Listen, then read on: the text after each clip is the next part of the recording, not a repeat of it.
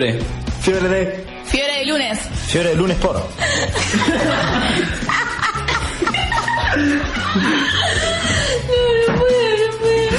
your fishnets. Now you only get it in your night dress. Discard all the naughty nights for niceness. Aunque usted no lo imagine, un chino mudo haciendo una columna de cine.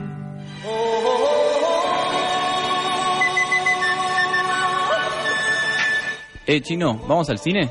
No entiendo. Dale, Gallo, preguntale vos. Kudian Jing Juan, Kandian Jing Ma. No me rompan las pelotas. Everybody was kung fu fighting. Y seguimos en fiebre de lunes por la noche 43026394 si te querés comunicar con nosotros, pero ahora no, porque estamos en comunicación con Guadalupe Docampo, eh, actriz de la película Mujer Lobo, eh, dirigida por Tamae Garategui, espero haberlo pronunciado bien, siguiendo con esta temática del género femenino, ya tuvimos eh, a María que nos habló del vigésimo noveno encuentro de mujeres, vigésimo noveno encuentro nacional de mujeres, y ahora estamos con Guadalupe al aire. Buenas noches Guadalupe, ¿cómo va? Buenas noches, ¿qué tal? ¿Cómo les va? Bien, todo bien.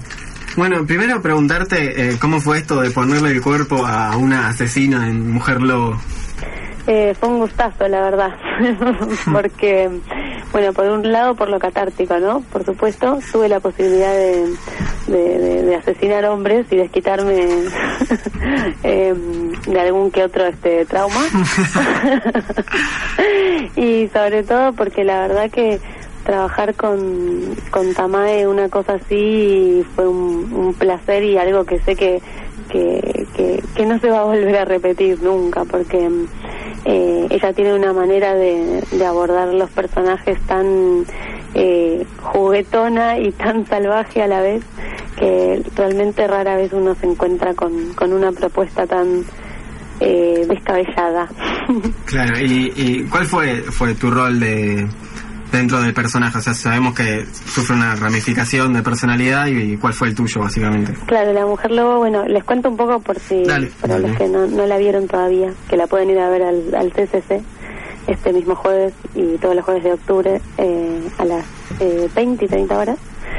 Eh, la, la peli cuenta la historia de una asesina serial que conquista a sus víctimas en la línea del subte B y bueno después este finalmente las las mata.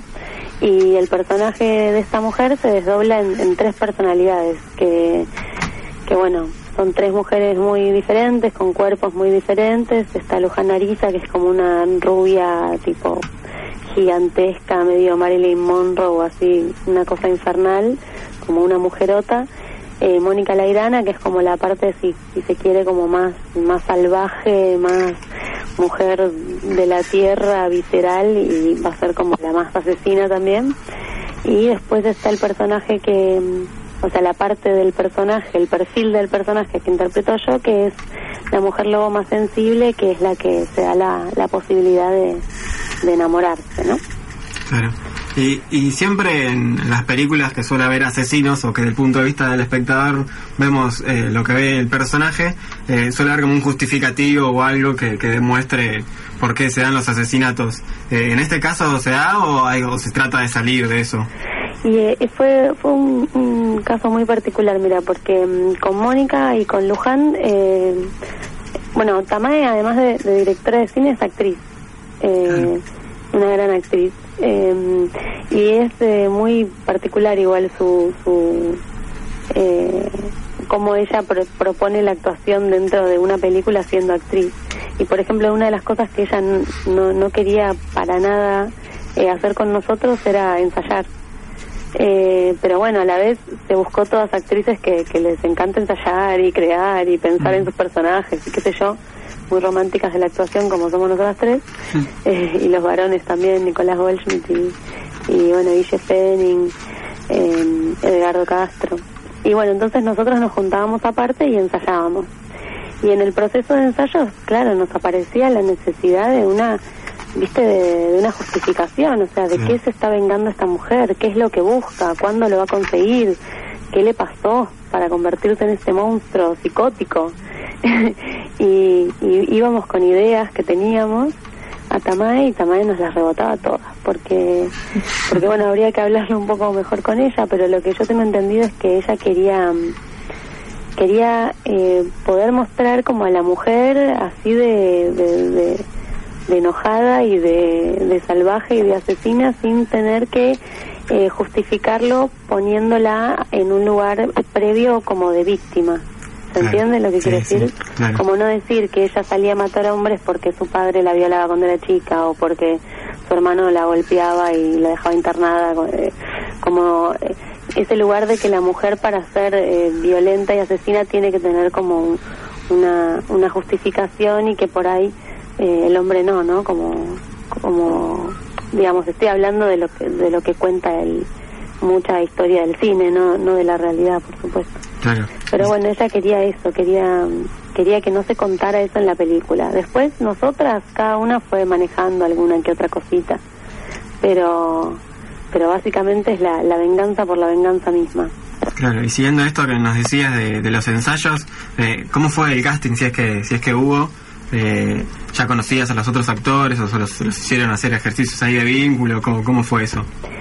Eh, bueno, no- que yo sepa no hubo casting. Eh, a mí me, me contactó Mónica con Tamae, eh, bueno, yo ya más o menos eh, nos, nos teníamos de vista, digamos, y la verdad que Tamae me mandó por mail eh, la historia, me dijo, mira, quiero filmar una asesina serial que conquista a hombres en el subte y después los mata descabelladamente eh, mientras tienen relaciones sexuales. ¿Le agarraste Y- el toque o lo dudaste? no, sí, claro, me- me- el mail decía eso y decía, bueno, y la verdad es que me gustaría filmar tipo en dos semanas en un telo. Y, Silencio en el estudio. y yo dije, o sea, ¿cómo decirle que no a una propuesta tan eh, realmente marciana, verdad? Eh, así que sí, fui con todo y me junté con Tamay y me acuerdo que nos juntamos como en un bar en, Belgrano, así tranca, eh, con todas señoras que iban a tomar el té al bar y, y Tamae a los gritos contándome cómo se imaginaban las, las escenas, cómo hacer una la eyaculación perfecta, cómo realmente este no me di cuenta que, me había subido a un barco eh, del que iba a salir con, con muchas eh, experiencias particulares, ¿no? Claro, sí, desde ya estamos hablando con Guadalupe Docampo, actriz de Mujer Lobo, que se va, que se estrenó el 4 de septiembre, que va a estar todos los jueves 20-30 en el Centro Cultural de la Cooperación, ahí en Corrientes al 1500-1543. Guadalupe, te pregunto un poco porque leyendo las críticas, viendo las críticas, hay una que me llamó la atención, en este momento no me acuerdo de quién era, pero decía, en Mujer Lobo se coge como no se coge en todo el cine nacional. La pregunta es, ¿por qué pensás que no se coge tanto en el cine nacional? No sé. No sé, mira, no tengo ni la menor idea. Yo creo, tengo un- tengo una teoría, pero que como toda teoría con el tiempo se va se va yendo como por, por, A ver, por- ¿cuál por es el la teoría? desagüe, por el desagüe.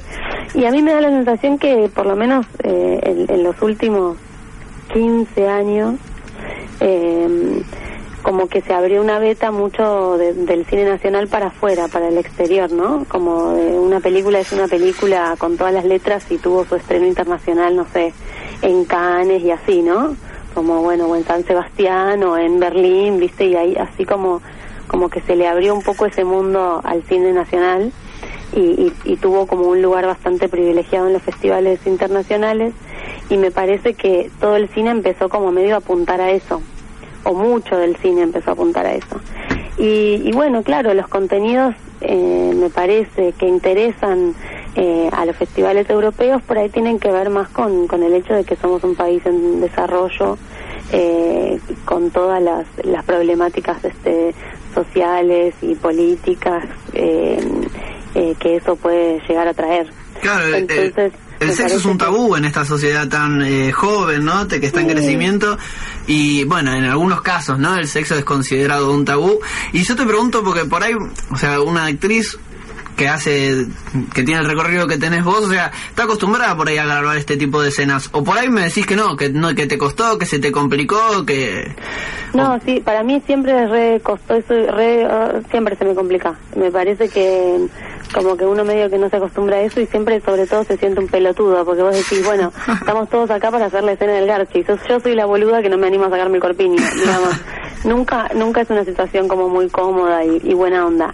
La verdad que la situación más cómoda y buena onda de, de- de Garche que jamás viví, este, la, la montó Tamae porque porque es- ella sola eh, tiene una energía tan avasallante, pero desde un lugar que, que da tanta seguridad y confianza y te hace realmente sentir que todos reman para el mismo lado, que yo recuerdo mi, mi primer jornada, esta que te digo, en un telo, este con, con Mónica eh, Lairana y con con César Bordón y con Luján este y estaba todo el equipo en la habitación donde ellos tenían que hacer las la escena las escenas de sexo. Y estábamos todos ahí como súper callados y concentrados en que todo saliera como tenía que salir. Y, y realmente me parece que bueno que la entrega que, que tienen en la peli Mónica y, Luján que es eh, realmente eh, da gusto verlas porque se rejugaron y es muy fuerte todo lo que lo que ellas entregaron en ese plano de, lo íntimo sexual eh, eh, lo- los invito a, que aprovechen y vean.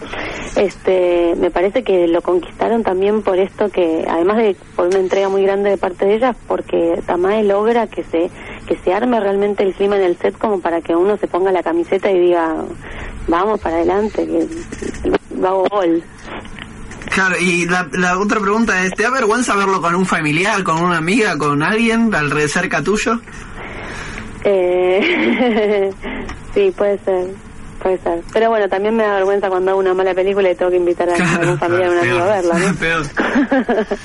Así que no es solo la, la escena de sexo. Pero sí, a mi papá siempre, eh, antes de la película, le- porque en, en muchas hay como escenas medio fuertes, le aviso que viene antes. Así se tapan. Y le digo y le pido que se tape. No sé si se tapará o no, pero yo, bueno, cumplo con mi parte de, de decencia. Está bien. ¿Y hubo algún momento que la sufriste al estar tanto tiempo en paños menores y... No, lo que se sufrió mucho en Mujer Lobo fue el frío porque se hicieron, la película se filmó con, con un clima y se hicieron retomas eh, en otro clima mucho más adverso, que, que, que se hicieron retomas durante el invierno y, y bueno, en un momento eh, pre- se prende fuego como el- la habitación de, de la Mujer Lobo, uy, estoy adelantando mucho por ahí. Pero bueno, perdón. Pero bueno, eh, filmamos como un incendio en una habitación y como lo queríamos hacer de verdad, prender las paredes fuego de verdad, entonces eh, sacamos la habitación, o sea, se construyeron paneles, paneles y sacamos la, la habitación en un exterior. Y bueno, hacía muchísimo frío, era de noche y nos tiraban a mí y a Nicolás Goldschmidt como si fuese eh, nafta, que era agua, por supuesto, que estaba fría y que nosotros estábamos en paños menores y, y bueno, hasta que no se prendió el fuego, realmente la pasamos muy mal, pero... Alta gripe. no. ¿Cómo? Alta gripe, imagino. ¿Cómo, cómo? Una gripe terrible, imagino, Ah, ¿no? sí, sí. Frío ahí. Sí, es que yo creo que por eso los muchos actores son alcohólicos porque realmente hay situaciones en las que uno pasa mucho frío, así Está bien. como que hace 3 grados y tenés que estar en bombacho y claro. y nunca nadie lo pensó. Exacto. Bueno, recordamos Mujer Lobo que se está proyectando en el Centro Cultural de la Cooperación eh, hasta el 30 del 10, ahí en Corrientes 1543, para todos aquellos que se quieran acercar eh, a las 20 horas. Y bueno, Guadalupe, agradecerte y por último preguntarte qué, qué se viene ahora, qué, qué estás filmando, qué, qué, qué se va a estrenar o algo. Bueno, este estreno tenemos cerca el estreno de Los Nadies, que de hecho ya lo reprogramaron varias veces por este tema de que Relatos Salvajes, que es una película argentina, es un éxito total. Y entonces este está eh, como que mm, la cuota de salas se, se salda con esa película, entonces las eh, los, las multisalas no renuevan eh, con otras películas argentinas, así que los estrenos están muy difíciles, pero vamos a estrenar pronto y con mucho éxito Los Nadies de Néstor Sánchez Sotelo, una película que también hice con Guille Fenning, alto compañero, en San Juan. Y después filmar, este año filmé, bueno, eh, Testigo Íntimo de Santiago Fernández Calvete, que también espera próximo estreno. el estreno de Choele, que el año pasado se estrenó en Mar del Plata, pero falta el estreno comercial, que está previsto para la primera parte del año que viene. Y después del mismo director, Baimbora, que recién estamos eh, arrancando ese proyecto de Juan, eh, Juan Pablo Sacia- Saciaín. Y que es también uno de los directores de La Tigra, que fue una de las primeras pelis que yo hice, que, que tuve el gusto de seguir compartiendo siempre con él. La tigra Chaco. La Tigra Chaco. Y bueno, y después Coma de la Muerte Despierta, que es una serie que ya está para ver en la CDA, pero que espera su estreno al aire, que es una serie que me encantó hacer, este, que está basada un poco en, en, en- en un cuento de hadas, pero en realidad como lo que quiere contar la, la serie es em, esta teoría sobre la medicina eh, no sé si escucharon hablar de la enfermedad como camino o eh, la nueva medicina germánica. Bueno, unas ideas muy copadas. Algo más para- alternativo. Sí, para pensar la salud de otra manera y, y además de eso es como una serie muy entretenida, muy graciosa, muy divertida. Bueno, estaremos al tanto de todos los estrenos y difundiéndolos cada uno como cuando se presente. Agradecerte nuevamente el contacto y, y muchas gracias. No, por favor, chicos, bueno, síganse, divir- sigan divirtiéndose en su lunes. Bueno, gracias. Gracias. Hasta luego. bien. Hasta luego. Ahí pasaba Guadalupe de Ocampo, eh, actriz de Mujer Lobo, de Los Nadies, de La Tigra Chaco y otras tantas. Muy buena películas. onda, Guadalupe, ese recopa. Se recopa. Y recomendamos la, la película porque pinta, yo vi el tráiler, está muy bueno porque, es decir, muchas películas eróticas recaen en la nada, no tienen trama. Esta película erótica tiene una trama, asesinatos, un poco de suspenso, eh, y que a los que le gustan un poco también eh, las muertes así morbosas está también, y está bueno que se dé esto en un espacio alternativo como es el Centro Cultural de la Cooperación, ahí en Corrientes al 1500, Sí, por un, voz de películas eróticas, ¿eh? Ah, sí, obvio. Yo me miré todas, las argentinas todas. Eh, el chino me pasó una gran lista donde las, donde las mujeres más lindas de Argentina muestran sus boobies. Por ejemplo, ¿eh? Sé que el chino la tiene hecha y siempre... Desconozco esa lista donde quedó. Eh, Nada, está buenísimo, déjenme terminar de decir eso porque por 25 pesos uno se ve una película bastante más piola para, que... para esos comentarios no teníamos que hacerlo en este programa. ¿Por qué? Porque era el programa de género de... Nada, es un chiste, queda claro. Ya sé que es un chiste, pero igual no. no, bueno, está muy bueno también desde el punto de vista femenino, desde el punto de vista del género. Acá, como vos bien explicabas, Chino, eh, y también un poco ampliaba Guadalupe, generalmente el asesino es un hombre y se busca un porqué. Acá está bueno porque se lo ve desde el punto de la mujer y se encara una situación erótica en la que no se cosifica a la mujer como si en muchas películas comerciales. Así es. Recordamos el teléfono 4302-6394 si te querés comunicar en esta última etapa de nuestro programa llamado Fiebre de lunes por la noche. Y vamos con más música, Francisco. Bernasconi. Sí, ¿Qué nos tenés para ahora? Primero quiero que me digan si se escucha esto. Se escucha se escucha perfectamente. Buenísimo, porque yo no me escucho. Eh, vamos a seguir con una música más, una música mujer, eh, llamada Janis Joplin. Ah, la que entró al Club de los 27. Exactamente. Nos faltó Morrison en el Club de 27. Estaban todos los que dijimos y faltó. Jimmy Morrison. Ahí. ¿Hay algún otro también? ¿Alguna, alguna- Wikipedia llega hasta ahí. Y hasta ahí llego yo también. Eh, Janis Joplin, ícono de los 60, especialmente en la contracultura europea y, eh, y estadounidense. Eh, chino me hace señas contradictorias, perdón. Eh. Eh, Janis Joplin, una artista de la hostia con canciones muy buenas y recordadas, como la que estamos por escuchar ahora. Vamos a hacer un doblete especial. Apurando un poco lo, el tiempo porque como dijo un gran amigo nos come el león y nos come también Diego Ah, pa, un sí, sí. por atrás. Que vamos a ir con un doblete a escuchar directamente a Janis Joplin con Piece of My Heart y después con Cosmic Blues. Genial, entonces vamos con Janis Joplin en este fiebre de lunes por la noche de día lunes de oct- 6 de octubre.